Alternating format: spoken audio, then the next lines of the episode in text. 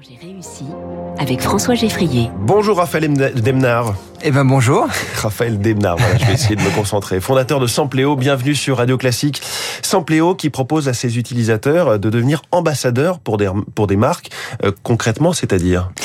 Alors, c'est-à-dire qu'on s'est rendu compte que finalement, le, ce qu'on appelle l'influence aujourd'hui, c'est pas uniquement des célébrités qui font la promotion de produits et de marques, c'est finalement euh, tout consommateur, euh, quel qu'il soit, qui a la capacité de se recommander des marques et des produits. Donc, on appelle ça des ambassadeurs, à savoir, euh, on confie à des consommateurs des produits de marque en disant, votre rôle maintenant, c'est d'en parler autour de vous, de créer des contenus sur les réseaux sociaux ou sur d'autres plateformes en ligne. Et en fait, ce que je dis souvent, c'est juste qu'on a réinventé le modèle Tupperware façon 2.0. Donc effectivement, il y a ce côté ambassadeur. Comment est-ce que vous les recrutez, ces personnes qui deviennent des ambassadeurs? Alors on les recrute par un moyen très simple, c'est justement le bouche à oreille. C'est-à-dire que ce qu'on vend nous aux marques, c'est le fait que les consommateurs parlent entre eux du produit et de l'expérience qu'ils ont vécu. Et en fait, euh, via ces témoignages, eh ben, forcément, ils parlent de la plateforme qui leur ont permis d'accéder à ces produits et ces expériences de marque. Et donc, euh, Sampléo devient la résultante de leur discussion.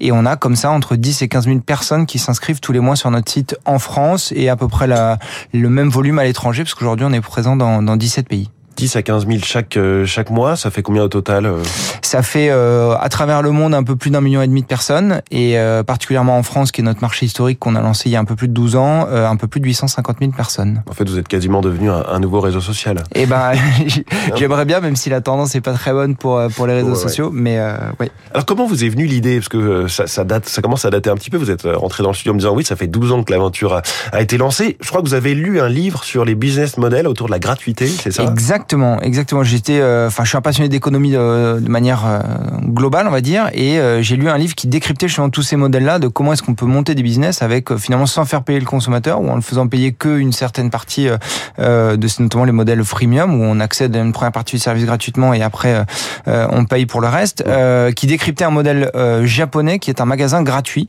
dans lequel en fait vous avez juste besoin de, de payer une cotisation en tant que membre, qui vous donne accès à un magasin relativement grand, plutôt bien designé, on va dire type euh, Apple Store en, termes de design, euh, sur lequel vous avez le droit de prendre cinq références par euh, par session, totalement gratuitement. Donc ça va du paquet de lessive au nouveau jeu de PlayStation, etc. Et la contrepartie pour avoir accès à la boutique la semaine suivante était de donner des avis sur ces produits-là. Et en fait, on s'est dit concept génial parce que ça va dans le.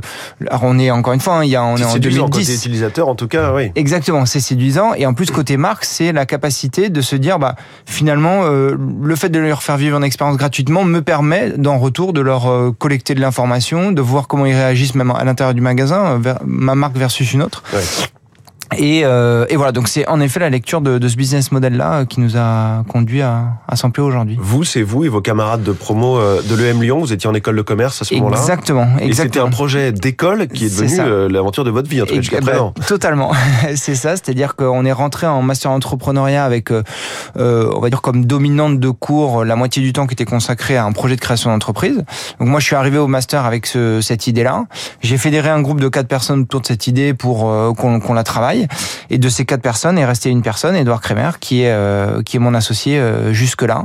Euh, donc mariage réussi. comment on fait quand on est étudiant en école de commerce pour convaincre les premières marques? Parce que je crois qu'assez vite vous êtes vous étiez tout de suite avec des grandes marques. Exactement. alors il faut beaucoup d'huile de coude, il faut beaucoup de spontanéité et et en fait c'est c'est un petit peu ça qui nous a conduit là, c'est-à-dire qu'on a un peu de un peu de bagou, on a essayé d'enfoncer des, des, des portes pas ouvertes justement mais fermées.